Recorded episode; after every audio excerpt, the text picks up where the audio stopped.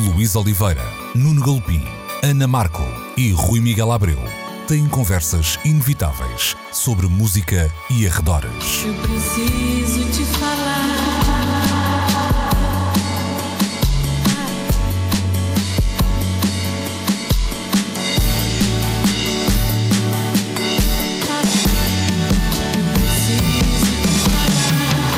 Agora na Antena 3. Precisamos de falar. Muito bom dia, sejam então bem-vindos a mais uma edição de da Precisamos de Falar na Antena 3, 11, meio-dia, sempre aos domingos também, sempre de portas abertas no RTP Play e em antena3.rtp.pt. Cá estamos nós eh, de novo para a conversa de domingo, comigo, Luís Oliveira, também com o Nuno Galpinha, Ana Markel e o Rui Miguel Abreu e hoje vamos começar pelos nomeados para os eh, Globos de Ouro, uh, de uh, David Fincher e também os sete de uh, Chicago levam uma avante no que aos filmes diz respeito. The Crown será talvez a série em maior destaque com mais nomeações. Já, já podemos esmiuçar as nomeações um bocadinho mais, mas Ana, eu começo por ti. É assim um bocadinho uma espécie de wipeout de vá lá, do, das cadeias de televisão mais uh, tradicionais e também Pois, da, ideia, então- da ideia da chegada uh, dos filmes a, a algo que não seja uma plataforma, plataforma de streaming. Não havia outra maneira, se calhar este ano também, de. uh, Pois, este ano é particular, mas era uma tendência que também já se verificava pré-pandemia, não é? A Netflix varre eh, aqui as nomeações todas dos Globos de Ouro. Eh, efetivamente, eu acho que eu tenho muita pena, por exemplo, que o Mank eh, não estreie numa sala de cinema. Acho que merecia, porque é, é também, além de ser. Eh, uma alucinante experiência de conteúdo. é também uma. um- na sua forma, é também um filme belíssimo. Uh, mas, mas não vejo realmente outra opção. Eu andava aqui a percorrer as nomeações e a pensar o que é que, o que, é que daqui uh, chegou ao cinema, o que é que eu posso ver já. Deixa-me Uh, só eu só já E o, e o que é que do cinema não chegou aqui? E o que é que Sim, cinema claro. não chegou. O, Sim. o maior ausente em grandes nomeações é o Tenet, que foi o grande lançamento do- da indústria do cinema Uhum. em 2020. Mas que eu diria, até por ter ido para as salas de cinema, que se perdeu, a- não sei, Já- a- a- a- já prémios à parte, parece que se Ora, perdeu no meio da. da- Exatamente, não é? exatamente. Só, só o Tenet não estar representado como seria suposto que tivesse, porque não é um mau filme, antes pelo contrário, e foi a única produção gigantesca que chegou às salas de cinema no ano passado, e é relativa à ausência dos grandes prémios ou das grandes categorias com que aqui se apresenta, eh, dá que falar. Acho que dá que falar. Sim, sim. Já, já Uhum. lá vamos, Nuno, até porque eu, eu, eh, tinha pensado até nisso em relação às séries, mas já, já, já pegamos nesse ponto. Ah, não, deixa-me só fazer aqui uma à parte, de, não te querendo cortar aqui a,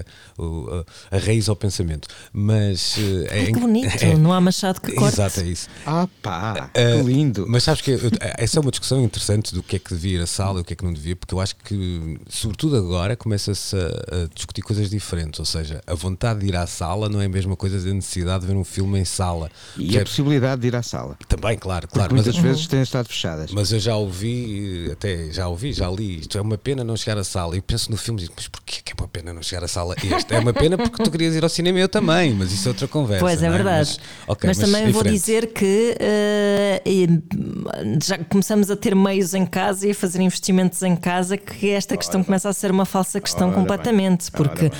e eu, olha, enfim, isto não é muito bonito de se dizer, mas a verdade é que eu cada vez, havendo cada vez menos salas, já tivemos, eh, creio eu que já passámos por aí às vezes as nossas conversas sobre cinema, que é havendo cada vez menos sala para um público que, que vê cinema de uma forma mais convicta ou mais apaixonada e que não quer ir ver um filme a um multiplex onde leve com uh, pipocas, anúncios. Pá, vou ser snob, vou ser snob à vontade, porque eu acho que também há, há lugar para esses cinemas. O que devia era haver os outros também. E, e na impossibilidade de ir a essas salas, porque são cada vez menos, na verdade, eu também comecei a optar por ver cada vez mais filmes em casa e por investir em meios que me permitam ver uma obra bonita na sua plenitude. Claro. Claro, que a experiência não é igual, Uma mas. Black Trinitron de 82 uma Black é- Trinitron de 50 centímetros. Claro, mas diz-me uma coisa, olhando para este, eh, este pupurri de nomeações, eh, nomeadamente até no cinema, eu, às séries eh, já, já lá vamos, eh, Dirias um, um, um, bom ano, um ano em que tens que perceber ainda, porque há muita coisa que não viste, uh, há, há, assim alguma tendência de qualidade, embora esta expressão seja sempre assim um bocado dúbia neste contexto também, mas algo te salta assim uh, Há aos coisas olhos? que, não, que efetivamente não nos chegaram. Eu vou dizer que nos filmes terei só visto o Mank e, o, e os, os Sete de Chicago. Eu nunca sei o nome em português, isto é uma grande cenobeira também da minha parte. Acho que é, é isso o, mesmo, os Sete, os de, sete Chicago. de Chicago, não é? Uhum. Um, e, e, vou dizer que foram dois filmes de que gostei bastante. Uh, não estou assim esmagada por nenhum deles, devo dizer. Portanto, até ver, uh, parece-me que ou eu estou a passar muito ao lado, que também é possível, porque tenho tido menos tempo na vida, ou uh, ainda não nos chegaram de facto às, às, nem às salas, nem às plataformas, filmes que um, poderão até Uh, ser mais uh, relevantes até depois para os Oscars. Uh, eu não consigo, neste momento, não consigo vislumbrar qual, qual, é que vai ser a, a colheita dos Oscars não deste será ano. Muito, não será muito diferente. Não será muito diferente desta. Não me parece assim particularmente entusiasmante. Quero muito ver o Nomadland. Uh, isso é assim, esse é o meu grande objetivo Marca agora. o meu X também. Pois, é isso mesmo. de resto, não estou assim. Não, não, não, estou a sentir muito FOMO. A, a pandemia não me, está, não me está a fazer sentir muito FOMO em relação aos filmes que têm, que têm estreado, efetivamente. Nuno, deixa-me pegar numa coisa que tu ias dizendo e a Ana também tocou, que é esta ideia de uma espécie de momentum, que era, que era algo que acontecia nas séries, ou seja, percebia-se a certa altura, e isso aconteceu até às vezes nos Globos de Ouro, uma série que por vezes a primeira e a segunda temporada até acabou por não ser muito premiada, mas depois a certa altura um, havia quase que um embalo. Uh, Olha, que... no cinema O Senhor dos Anéis. Exatamente. As premiações hum. ignoraram os primeiros dois hum. e o terceiro levou prémios pelos três e pelos quatro e cinco que depois uh, foram feitos na forma de Hobbit que não valia a pena, mas pronto. Mas dá-me ideia que, dá ideia que esse, essa tendência se acentua um bocadinho no, uh, no streaming, ou seja, um, há, há, um, há depois até as redes sociais ajudam muito nisto, não é? A ideia da, da tendência, do que é trend, do que não é, um, e eu não sei se as nomeações depois também não acabam por refletir um bocadinho esse um, esse caminho de embalo que, que as séries em particular, uh, até mais do que os filmes, porque eu acho que os filmes aqui estamos a viver um tempo realmente novo. Um, não sei, não sei se concordas com o que eu estou a. Pode ser só um feeling de quem está a ver mais de fora. Não, o, acho que o feeling tem muito a ver mais com o modo de ver do que com o destino uh, ou a origem das coisas. Se série, se filme, se telefilme. Acho que essas fronteiras se começam a diluir muito pelo modo como hoje em dia consumimos uh, ficção e documentários uh, no pequeno ou no grande ecrã. estas nomeações, sem surpresa nenhuma, traduzem o que houve de marcante nas nossas vidas a relação com o primeiro, com, com o pequeno ecrã em 2020. E não por acaso uma plataforma que é mais do que apenas uma plataforma e até já tem uma sala de cinema que pode estrear filmes, o Chinese Theatre em, Los Angeles, a Netflix. Uhum. Uh, e há bocado, quando a Ana dizia é pena que o Mank não apareça no ecrã, eu não me admiro que corram as coisas bem este ano.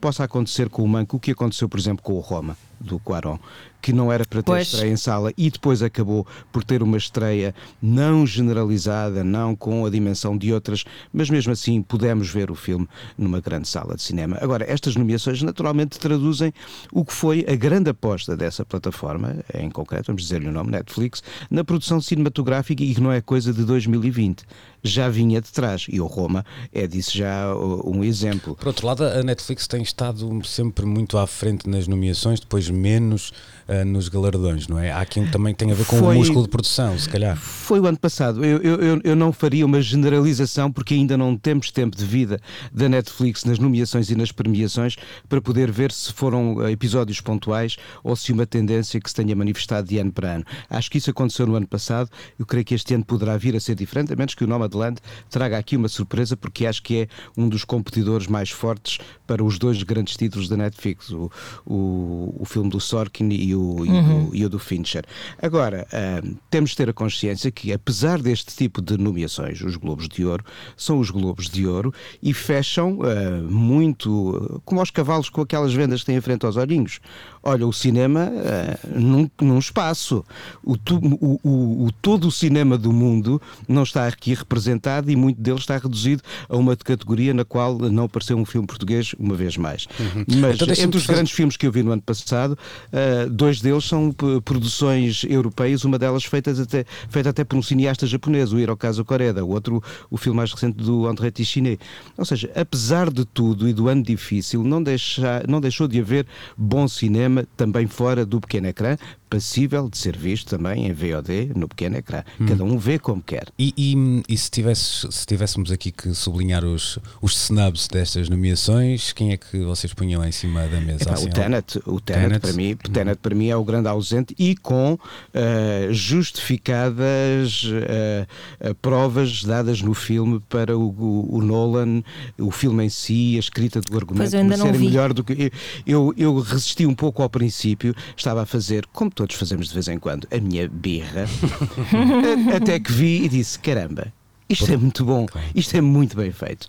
E é daqueles filmes que dão que pensar e que, como muita ficção científica, partem do pressuposto de comprarmos, entre aspas, um dispositivo para aceitarmos aquela realidade e não passarmos ali assim o filme todo reggae e esquadra a ver se os centímetros de diferença Epa, entre a realidade sim, e a ficção sim, funcionam. Sim, sim, sim, Temos de comprar, temos de comprar aquele dispositivo. Isso, e uma vez aliás, isso para, para, toda a filmografia do Christopher claro, Nolan sem dúvida se, nenhuma, se sem dúvida nenhuma. E eu, eu gostei, gostei francamente uh, do filme. Tive pena que o mapa das premiações, eh, agora nesta reta inicial de 2001 tenha ficado com uma dieta com a ausência do que poderiam ser um Dune do Villeneuve pois. ou o West Side Story uh, revisto pelo Spielberg, se bem que eu acho que está tão bem na versão original que estou para ver ainda o que é que vai trazer mais este, este remake, mas pronto, agora uh, temos aqui as premiações face ao que foi a verdade no ano passado. Ok, Rui. Neste... Posso meter aqui a minha colherada? Força, força. Uh, Mete aí. Uh, uh, eu, eu, eu, eu, não tenho grandes hum, considerações a acrescentar ao, ao que disseram Uh, o Nuno e a Ana, até porque praticamente não, não vi nada, tirando os tais sete de, de, de Chicago. Mas estava-me aqui a ocorrer um paralelismo uh, quando se, se, falava nas salas de cinema e no que é que chega às salas de cinema. Um, com a música e com o, o, que está a passar na música, que eu acho que vai ditar aquilo que vão ser as tendências do futuro. Um, e esse paralelismo que me ocorre é que o filme que chega à sala de cinema é como o disco que chega à prensagem em vinil. Nem toda a música que está a ser lançada um, e que é sobretudo pensada para as plataformas digitais uh, acaba por merecer uh, edições físicas e isso é válido uh, cada vez mais também para o que acontece na música em Portugal. Há muita música que nunca abandona o plano digital. Eu acho que vai ser essa a tendência no cinema também. Muita coisa direta para uh, as plataformas de streaming um, e com algumas uh, a serem depois, uh, por alguma razão estratégica, estética, de opção artística ou de gestão de carreira dos próprios um, responsáveis, acabam por chegar a, a, às salas de cinema, um, tal como alguns discos merecem essa prensagem em, em, vinil. Penso que é um paralelismo que. Sim, que eu concordo contigo, por... eu tenho, eu tenho dúvidas, e acho que tu também não estás a responder a isso, não é? mas mas traz as mesmas, que é, há uns tempos atrás havia uma, uma ideia que, um, vá lá, as pequenas salas, um cinema mais independente estava muito uh, ameaçado e elas foram, as, as, salas independentes, digamos assim, foram reduzidas uh, até uh, quase à, à, sua inexistência. Eu não sei é se num contexto desses hum, não são essas as únicas que conseguem ficar em detrimento dos, dos multiplexes que precisam de um volume para serem lucrativos que, que fica muito ameaçado, não é? Não, não sei, mas. O, o, o, o que eu acho é que os multiplexes no futuro vão deixar de passar-se ao cinema. Pois também. Pois. Okay, Um, não é, provavelmente não é pipocas também já. Uh, vamos, vamos passar a ter eventos desportivos, uh, uhum. vamos passar a ter. Já, uh, já. Imaginem, que... grandes, grandes combates que são transmitidos e que vamos mas olha, ver. Mas olha que isso já existe, isso já existe. Há, há um, há, vários, escala, há, vários, há vários multiplexes que já transmitem com regularidade provas desportivas, espetáculos de ópera, espetáculos de bailado, visitas mas cá a museus. Em Portugal? Sim, cá em Portugal. Hum. Espe espetáculos esportivos talvez não tenha visto, mas visitas a museus, uh, uh, espetáculos de música, espetáculos de humor. Eu, por exemplo, vi o espetáculo dos Monty Python sentado numa sala de cinema em Lisboa. Uhum. Uh, já há uh, possibilidades que se abriram para lá da mais clássica exibição de cinema. O British Museum, por exemplo, e outros grandes museus têm apostado para cada uma das suas grandes exposições criar um filme que depois é exibido em salas de todo o mundo. E uh, desde 2003, se não me falha a memória, que se criou já a possibilidade de, através de tecnologia uh, de HD, de som e de imagem, um pequeno espetáculo grande ou médio, ser transmitido em simultâneo para várias salas de cinema no mundo inteiro. Eu estive numa das primeiras uh, manifestações desse género, foi um concerto que o Bowie deu num estúdio de televisão em Hammersmith, em Londres, a apresentar o álbum Reality, que foi transmitido em direto para salas de cinema todo o mundo. Essas possibilidades já existem e entre nós, um, pelo menos um dos multiplexes de Lisboa já costumava hum. ter, antes da pandemia, uma programação regular que ia muito para lá do cinema. Uhum. Agora, ainda sobre os os Globos de Ouro, deixem-me dizer uma coisa: que nós todos os anos temos sempre um discurso, uh, ou leituras, ou reflexões políticas e sociais extraídas uh, das nomeações e das premiações. Acho que há já uma nota que podemos tirar daqui e que é muito interessante. Já repararam nas nomeações para melhor realizador? Sim, isso é interessante. Mais, mais de não metade queria, são mulheres. Sim,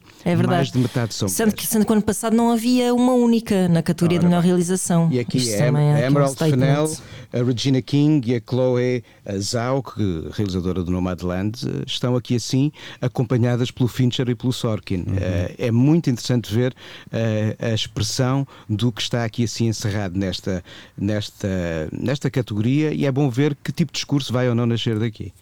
Oh, Rui, Pelos deixa... vistos vale a pena protestar, não é?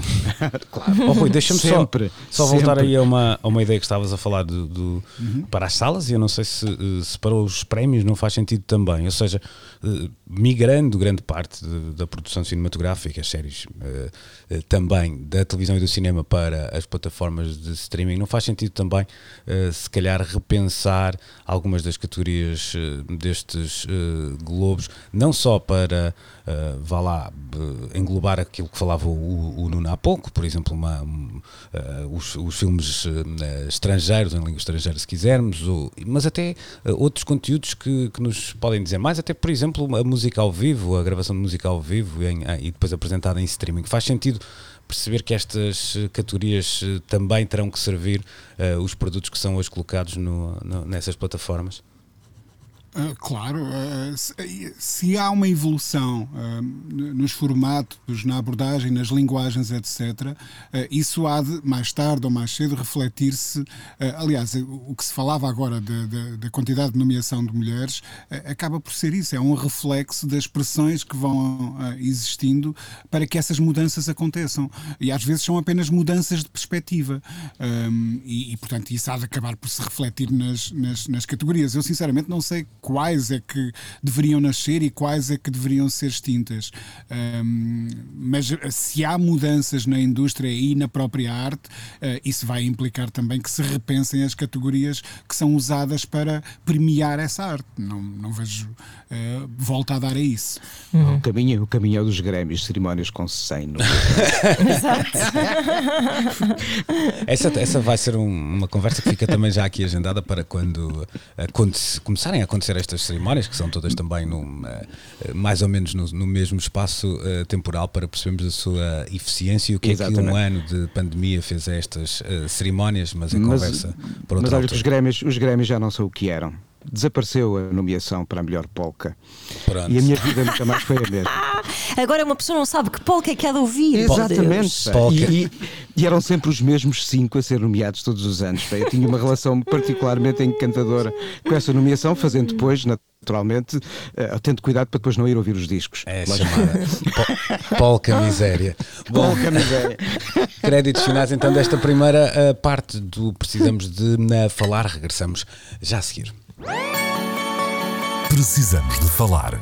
Esta semana Marilyn Manson voltou uh, às uh, notícias uh, e não necessariamente, não, necessariamente, não, não vamos aqui. Não, absolutamente. É, é, não vale a pena estar aqui a, adorar. a, a adorar a pílula e pelas piores razões. aliás, notícias essas que continuam de alguma forma ainda a marcar a atualidade.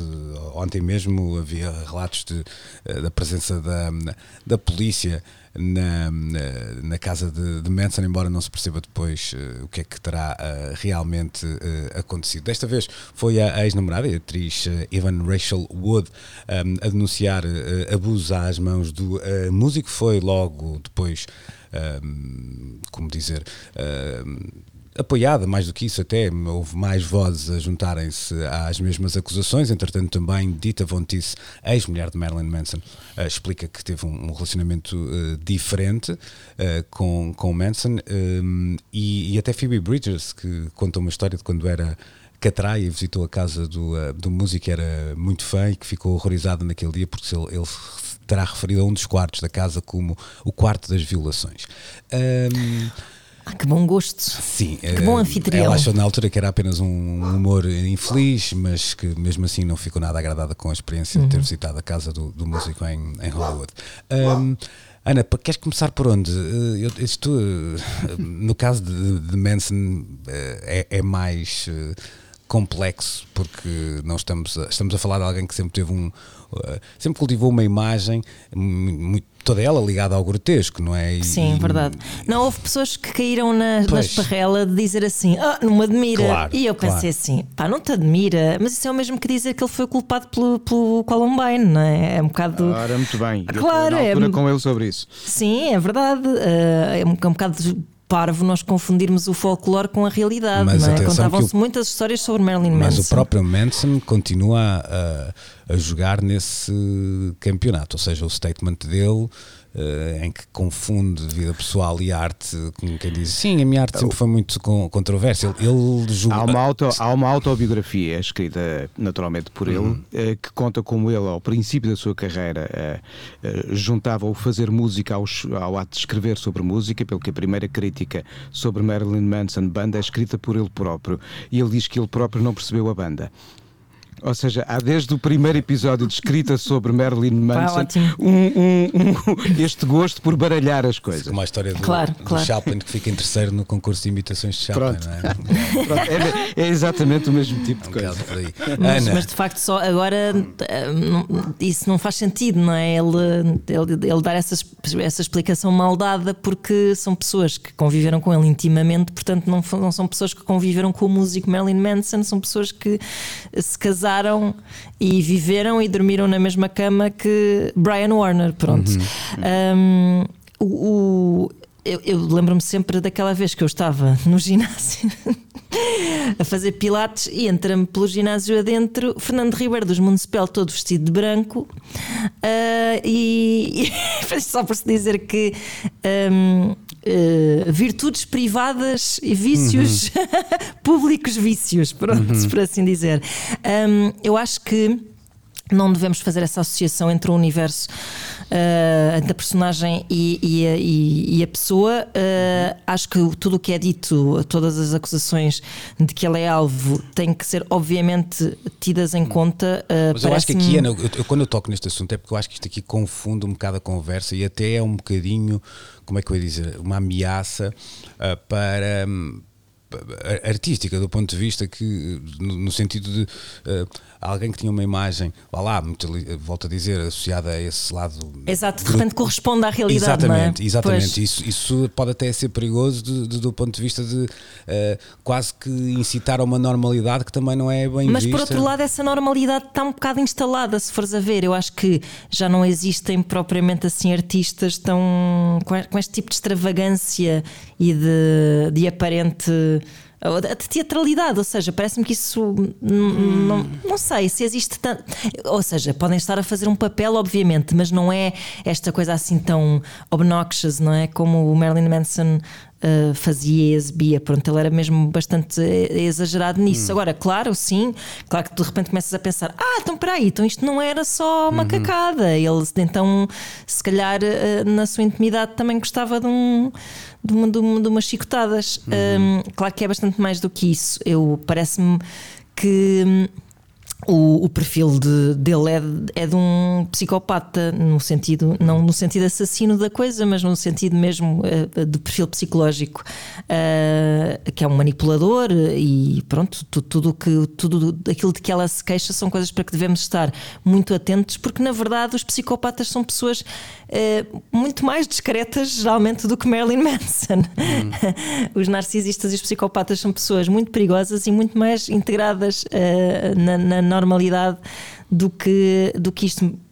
Eu achei interessante nesse sentido que tu dizes, Luís, que, que de repente a realidade, a intimidade corresponda eh, de alguma forma ao folclore. Aí acho que é um, um case study eh, interessante. É, é, e as reações são um bocadinho até mais per- perturbadoras desta vez por causa disso. Deixa-me, deixa, já vou ao, ao, ao Rui, vou estar mais tempo, Rui.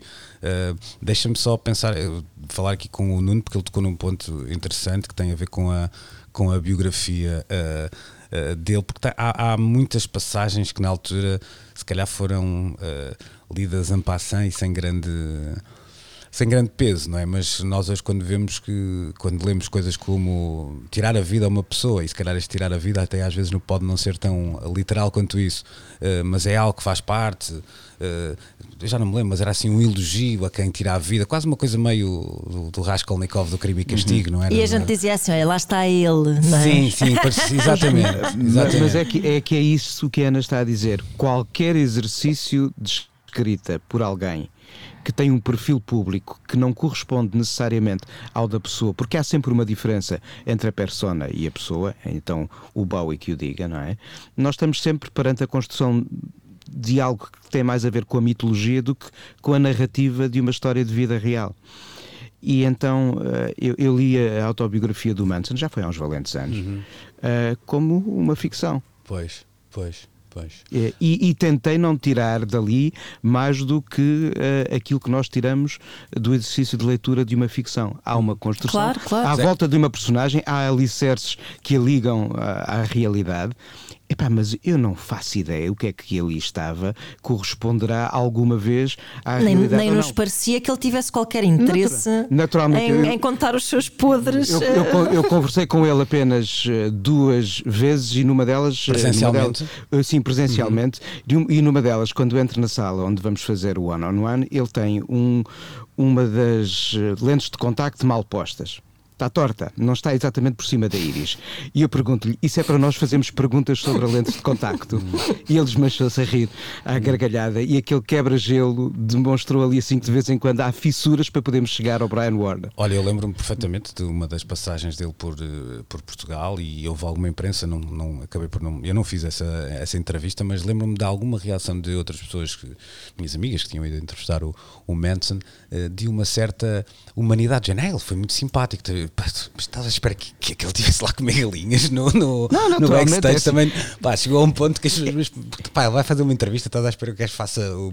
que- Lógico. pá, que esteja a cuspir para cima, mas não sei. E mas com, pronto. sentido, e com sentido de humor, numa das ocasiões havia uma jornalista que trabalhava comigo, a Rita, que era muito baixinha, e ia-lhe fazer a entrevista, ele pega nela pelos ombros e diz: It's the last time you see her alive.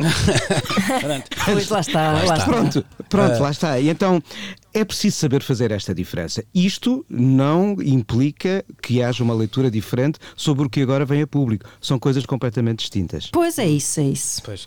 Rui, eh, acho que há aqui uma mudança de paradigma nos entretantos. Eh, eu explico.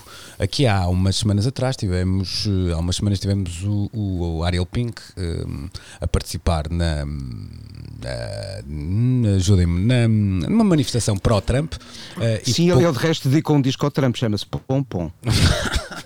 E pouco, poucos, dias, dia. poucos dias depois foi, um, foi deixado cair, vamos dizer assim, pela sua editora. Agora Manson, um, uh, poucos dias também depois, ou no dia seguinte, a Ah, saber-se sim, este é escândalo, largado pela- é largado largado pela editora, uh, cancelado E- e pela também agência. de- pela agência e, e vá lá, apagado de, de, programas de televisão que estariam para ser emitidos uhum. com, com Manson como um, protagonista, protagonista ou uma das personagens. Uhum. a minha questão é: há aqui uma mudança de paradigma, ou seja, durante muito tempo a indústria um, a parar os golpes, se calhar até um, amparada em alguma excentricidade dos, uh, dos músicos, uh, e olhava para eles como a galinha dos ovos de ouro, de alguma forma, portanto, protegia-os ao máximo, uh, até muitas vezes criava uma espécie de, vá lá, uma bolha de segurança para que estas coisas pudessem acontecer sem que fossem uh, públicas. Isto parece uma mudança, um, claro que é fruto da cancel culture que estamos a viver também, uhum. mas parece-me uma, uma mudança de paradigma que já não olhar para o, o, artista como alguém que tem direito a todos, e repito aqui o todos, os seus uh, devaneios, até porque aqui não são devaneios, uh, em muitos casos são crimes, não é? Não no caso de Ariel Pink, mas no caso de, de, de Manson, a, a serem provados, é claro. Uhum. Compreende-se essa mudança uh, e, como tu dizes, à luz desta cancel culture, um, poucas opções são deixadas, uh, neste caso, a este tipo de plataformas, as editoras, as agências que trabalham com estes artistas que de repente se veem no olho do furacão. Um, eu, eu o que me ocorre pensar é que perigos é que isso poderá acarretar, porque quer queiramos, quer não, e eu devo dizer que esta figura nunca me inspirou a mais ligeira simpatia desde o início. um, um, nunca fez parte dos meus hábitos musicais, etc. Portanto, não tenho interesse nenhum uh, na, na, figura nem na arte que ele produziu, uh, mas eu pergunto-me se não haverá uh, perigo em começarmos a embarcar nestes julgamentos em praça pública antes de serem dadas como provadas eh, claro. uh, uh, as acusações, não é? Uh, parece pois o problema é que é assim, eu, o que me parece aqui, por exemplo, eu não. Não sei, não sei muito bem até onde é que vai este nível de abuso, não é? De que Evan Rachel Wood se queixa. O que me parece aqui é que uh, não há um tribunal às vezes, que julgue relações abusivas que não, é que não é incluem uh, pancada, não é? Ou seja, há relações abusivas só de coação, de, de toxicidade, de possessão. Ana, que não Sabes, podem ser julgadas aquilo... de forma nenhuma, não é? Portanto, é verdade. É... Aquilo que dizíamos há bocado em relação a quando a arte muda, tem que mudar as categorias com que se permanece uhum. a arte. Um, a consciência do que são as relações e que se calhar uh, relações como essas que dizem, dizes que hoje são descritas como tóxicas, se calhar há 20 ou 30 anos eram era, era normal, normais, absolutamente, é? sim, sim. Uh, ainda são, uh, para portanto, muita gente, ainda muitas são. delas nem tinham, nem tinham enquadramento uh, legal do ponto de vista do, do crime. E é? continuar a não ter, sim, sim, sim. sim, sim se este tipo de relações são agora expostas e, e, começa a haver uma consciência do perigo que elas representam, então sim, a, a lei tem que mudar para, hum. para começar e, e, tem que surgir tribunais capazes de, uh, devidamente equipados um, com, com, a, com, as leis certas, nomeadamente, para serem capazes de lidar com, com estas questões. Claro. Uh, e, isto lembra-me até, uh, mas ao mesmo tempo há aqui uma, um, um efeito muito curioso. Um, todos nós nos lembramos daqueles, daquela típica reportagem da televisão eh, e, e entristece-me uh, dizer a palavra típica, que tem que levar muitas aspas aqui, uh, mas quando há um, uma tragédia qualquer e um, alguém, normalmente um homem, mata outra pessoa, normalmente uma mulher, e, e, há uma notícia, uma reportagem sobre isso, há aquela clássica entrevista aos vizinhos. Uhum. E sempre ouvimos aquele discurso de ah, ele era tão bom rapazinho, muito educado, dizia sempre bom dia, não, nunca imaginei que fosse capaz de. E agora começa-se a assistir ao contrário. Uh, talvez agora as pessoas, uh, porque de repente com isto do, do Marilyn Manson veio a lume muita gente dizer: não, não, eu já sabia que ele era assim, uhum. uh, e aliás começa-se a ver que ao longo dos anos foram havendo, uh, foram eh, aparecendo uma série de, de, de, denúncias de apontar de dedo que eram desvalorizadas porque claro. se confundia, lá está, Sim, com, a arte com, com a realidade, não é? Uhum. Sim, um, mas ao Rui, repara, por exemplo, neste caso em particular, estou-me a lembrar, atenção, eu, eu, eu por exemplo, no, no, isto não tem interesse nenhum para a conversa, mas cá vai, eu nunca me liguei na música do Manson, mas sempre achei que havia ali um lado um, rico, digamos assim, na, na construção do personagem, aquela ideia, uhum está, do, do grotesco. Sem, do- do- sem dúvida, do- gosto ou não se gosta da música, do- sem dúvida nenhuma. o cabaré de Weimar, coisas que, eram, que tu notavas que estavam ali e, E que eram. que, e que se expressava muito bem através das imagens dos Exatamente. telediscos. Por exemplo, exatamente. E ao Eh, vivo também. Sim, não, ao vivo também. nada depois me ligava à música, mas isso é outra conversa. Uh, claro. o que- o- mas isto aqui nem é o mais importante. Mas estou-me a lembrar, por exemplo, do, do Trent Reznor dos Nine Inch Nails, que uh, trabalhou lado a lado com, com, com Manson há muitos anos, não é? E que de facto que corta a amizade com ele e, e é muito duro até nessas uh, palavras. Não há nada ali que inicie um crime, não é? Ou seja, eu posso me chatear contigo de forma muito violenta, um, apontar muitas uh, falhas no teu Claro. caráter e nenhuma dessas falhas no teu caráter pode indiciar um, Um crime, um, um claro. crime, não é? E, é- e eu acho que isso aí é claro, um, claro. Temos direito ao desentendimento. Claro. Uh, há aqui também uma, uma nuance, eu estava-me a lembrar de, uma, de um trecho do- de uma série que já aqui falamos, do um, Pretend It's a City. Desculpem, eu vou-me sempre lembrar disto em inglês, mas vou fazer um esforço para dizer. uh, imagina que Nova Iorque é uma cidade, não é? Imagina, mas é, imagina, se calhar é. Um, com, com a Fran, uh, Franz Lo- Lebowitz, que ela dizia, uh, a propósito desta uh, vaga de, de denúncias, digamos assim, ela dizia uma coisa que é, que é para mim muito próxima de, de- de eu ter simpatia, mas não nego os perigos que tenho. Eu vou explicar. Quando ela diz, eu quando ouço estas mulheres todas um, a, a- a fazerem denúncias, eu tomo o partido delas, não é? E depois ela diz uma coisa, não, provem-me que elas estão erradas. Uhum. Provem-me que elas estão Pronto. erradas, O exatamente. problema é que isto é A presunção da inocência Exatamente, é exatamente isto o é a contrário. inversão do ónus da prova, não é? E, e as, as nossas sociedades não se organizaram desta forma, no que, eh, no que ao direito diz respeito, no que à presunção de, de- de inocência diz respeito, etc. Uhum. Eh, Eu percebo a empatia. Eh, e eu, eu estou muito perto dessa empatia. Eu acho é que Porque esta, geralmente esta, é- eu- e, o que ela está a falar implica hum, eh, relações de poder, não Claro. é? Portanto, por isso é que ela se- por isso, por isso é que a tendência para o discurso se colocar Exato. desse, e desse ela lado, se viveu e ela viveu isso também de Exato. outra forma, se- se- se- não sofrendo Mas, mesmo ó, Luís, não, Hum. não há outra maneira, não há outra maneira senão pensar como ela, porque se, como diz a Ana, as estruturas de poder são masculinas, Uhum. eh, são patriarcais, eh, toda a moral é, é construída com base nessa ideia da superioridade do homem e, e- e da sua eh, inimputabilidade no que diz respeito à Precisamente. pressão exercida sobre as mulheres. Há que Eh, inverter essa, essa Claro, lógica claro. da presunção. Temos que nos colocar sempre, Claro, claro. sempre que- do lado das mulheres. Isso foi o que eu comecei por dizer. O que nós temos é um problema de nós não nos organizamos assim enquanto sociedade. Estás a perceber? Nós temos Pois essa- não, pois não. Eh, e não combate, e não estamos preparados para da maneira que estamos organizados como sociedade, não estamos pre- preparados para combater isso dessa forma. Essa, Pois. essa é que é a minha questão. E isso levanta as questões que tu estavas a dizer hum, hum, de- de- dos perigos dessa, desta cancel culture hum, eh, também. Eu acho, no entanto, que este é um assunto E depois é um bocado aquela história tipo, eh, lá está, como, como não é me- mensurável o, o grau de, de, de- de crime, de criminalidade que existe em certos gestos abusivos nas relações. Eu não me lembro se a gente falou aqui na altura do caso do Aziz Ansari, mas acho que sim. Que eh, tu, tu ficas um bocado a pensar: este gajo é um grande tonto, otário claro. e, um- e patético.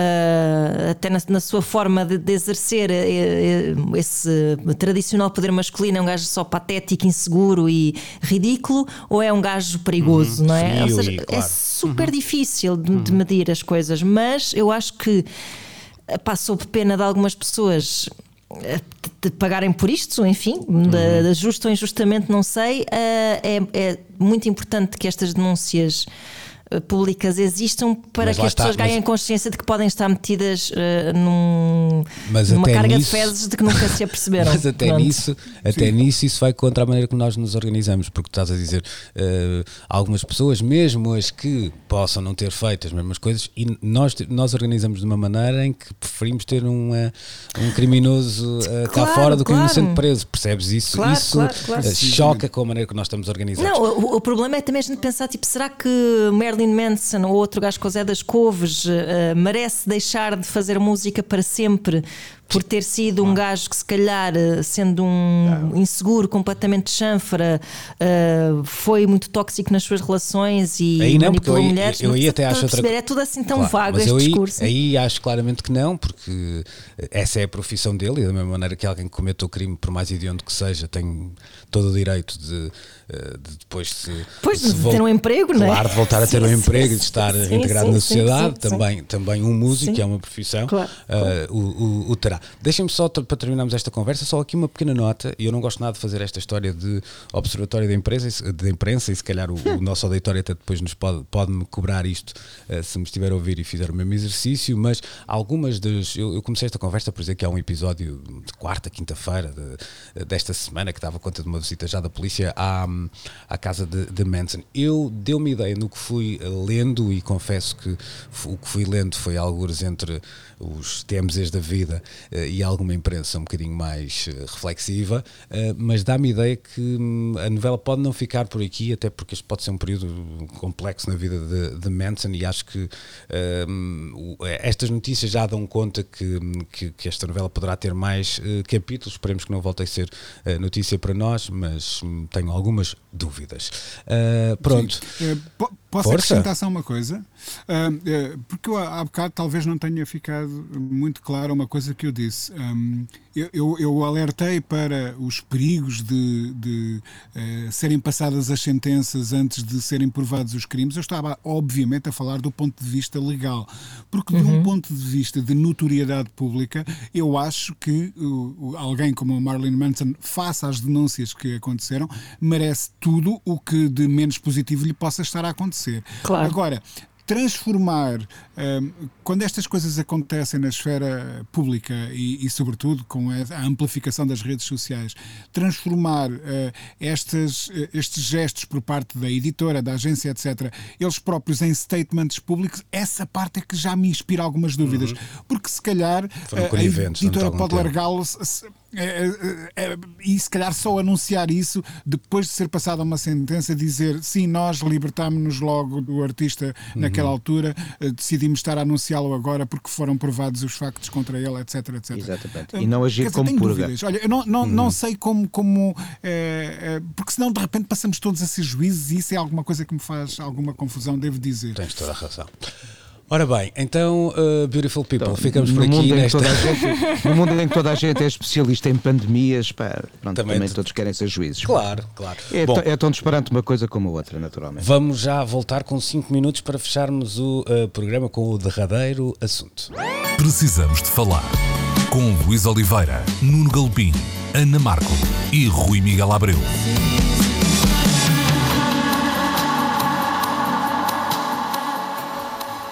Terceira parte desta edição de Precisamos de Falar, agora perdoem-me o castelhano, Ellas rugen.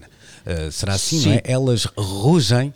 Por uh, supuesto. Por supuesto. Uh, Ana Markel, vamos lá rugir um bocadinho, embora Rar. tu não sejas dos leões. temos aqui uma editora muito, muito particular. Tinhas que mandar essa esticada, não é? É, pá, também, olha, também não é uma boa semana para eu mandar esticadas dessas. Pois, por acaso também é verdade, também é verdade. Diz lá, diz lá o que é que ias dizer. Uh, não, uh, esta, esta notícia veio uh, partilhada também por, pelo Nuno Galopim e tem a ver com uma nova editora focada nas mulheres da América Latina. Isto hum, dá-te alguma ideia? Ou seja, no sentido de quando, quando pensas nisso, dizes, ah, olha que boa ideia. Olha, está giro. Hum. Sim, olha que, olha que sim. Uh, hum. Apesar de, de, de, se poder dizer, ah, mas porquê, não é? Tanta, tanta história. Eu acho que a história da música uh, ignorou durante muito tempo as mulheres, portanto acho que faz absolutamente todo o sentido e assim acho que podíamos, uh, alguém que nos esteja a ouvir, sacar daqui alguma ideia. Porque isto é um encontro do que nós temos falado até a propósito de Marilyn Manson, não é?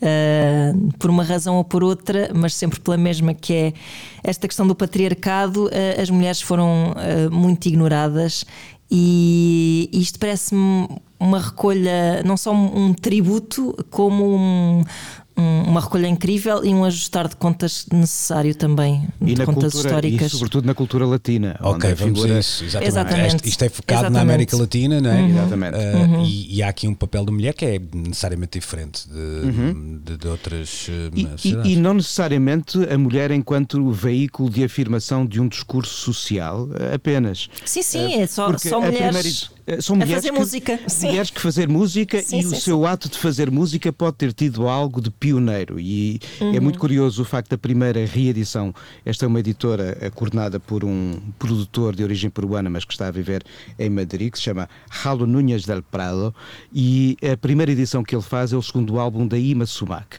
que é uma figura eh, que o Peru durante muitos anos viu com maus olhos, acusando-a de pastiche. Sim, é verdade, o que ela fazia eram pastiches, mas se fizermos um pouco as contas ao tempo, os pastiches que ela fazia de cruzamento de mitologia andina, eh, música latino-americana, sobretudo pensado um pouco na, na sua região da América do Sul, de onde ela provinha, com depois os ecos de um jazz e de outras músicas que estavam a emergir em Nova Iorque e que acabariam por ser depois rotuladas como lounge e até mesmo exótica, ela acaba por ser uma das pioneiras nestes diálogos entre culturas, eh, semelhante ao que hoje, 70 anos depois, está a fazer uma Rosalia com outras músicas noutro tempo. Ou seja, há aqui uma mulher que passa um pouco até à frente de os Pérez Prados e de Titos Puentes e outros mais, eh, porque estava a fazer o mesmo com outros ingredientes, mas cruzando as mesmas geografias. E isso é importante que uma editora como esta mostre que há aqui uma mulher que não teve necessariamente um papel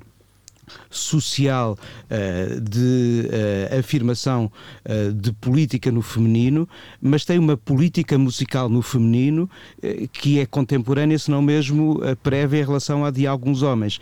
E isso é também uma importante história a ser contada. Uhum. Rui, há neste trabalho um, um olhar e uma contextualização, como explicava o Nuno, do uh, passado. Nós conhecemos exemplos de presente um bocadinho uh, mais uh, notórios também. o que é que tu achas que isto no futuro pode trazer? Que mensagem poderá ser esta um, numa, numa editora, vamos imaginar, outra que não, que não tenha este foco, não é? mas que se preocupe em, vamos imaginar que a Ana Markel lança a sua própria editora, o seu próprio selo. Estamos a isso. Exato. O que caminhos É, mar, é a Marco amarela. Olha, está. Ou não, devia ser Marco branca, não é? No caso de. Ah, era que- para, para Não, porque depois ia passar às prateleiras dos supermercados e a Ana quer um produto mais gourmet. Acho eu. Que caminhos são estes, eh, Rui, que, que, faz sentido apontar eh, num, num, num contexto destes, de, de, de uma edição no feminino? Olha, hum, bem, a Ana tinha dito, eu agora estava aqui a pensar em nomes para a editora dela. Lembrei-me de Evie Merkel, ou Markel, Evie Merkel. Mas Evie não- não é assim Merkel, tão- para o quê? não é assim Mas olha aqui, tão- Evie, Evie Merkel é um grande futuro para alguém que vai abandonar a política e pode começar a editar Para mim devia ser, É Midi, pá, para mim devia ser eh, Midi Markle, porque eu é que não sou parvo, é? Aí, aí sim. Tu. Aí- estou a adorar, estou a adorar Aí- este brainstorming. Estou a começar a levar esta- a sério esta ideia, sim, sim. Temos de ir para tu, cópias. mas, mas, mas pa- para responder à, à- à pergunta, eu, eu acho que estes focos são cada vez mais importantes. Eu, eu estava aqui a, a- pensar hum, no, no, no dia em que estamos a gravar esta emissão, ah, acaba de ser publicado no, no Rimas e Batidas um, um artigo hum, sobre hum, 15 mulheres ah, que lançaram discos em 2020 ah, e que invariavelmente apontam todos algo, algumas pistas para o futuro. Um, e, e esse, e a razão por, pelo que eu estou, porque eu estou a, a citar esse artigo é porque o título do artigo foi alvo de um grande debate ah, entre a equipe editorial do Rimas. Um, porque se debatia se deveria meter a palavra mulheres ou não no título do, do artigo.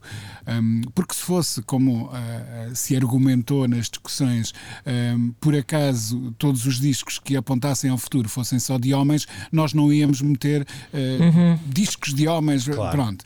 Um, um, mas eh, o artigo foi construído com essa premissa. Vamos, vamos ver que mulheres andam a desbravar eh, o futuro. E nesse sentido eu achava que eh, essa palavra devia constar no título. Isto para dizer o quê?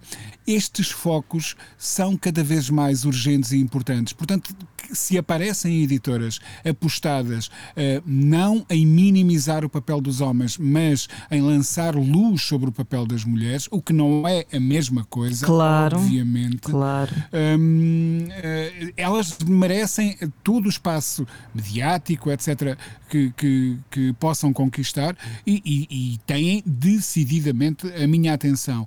Porque a verdade é que nós, nos últimos anos, temos vindo a descobrir, por exemplo, o incrível papel das mulheres na história da música eletrónica, que foi durante muito tempo uh, ignorado Uhum. ou silenciado ou, ou simplesmente verdade. nem sequer considerado, o que vai dar ao mesmo.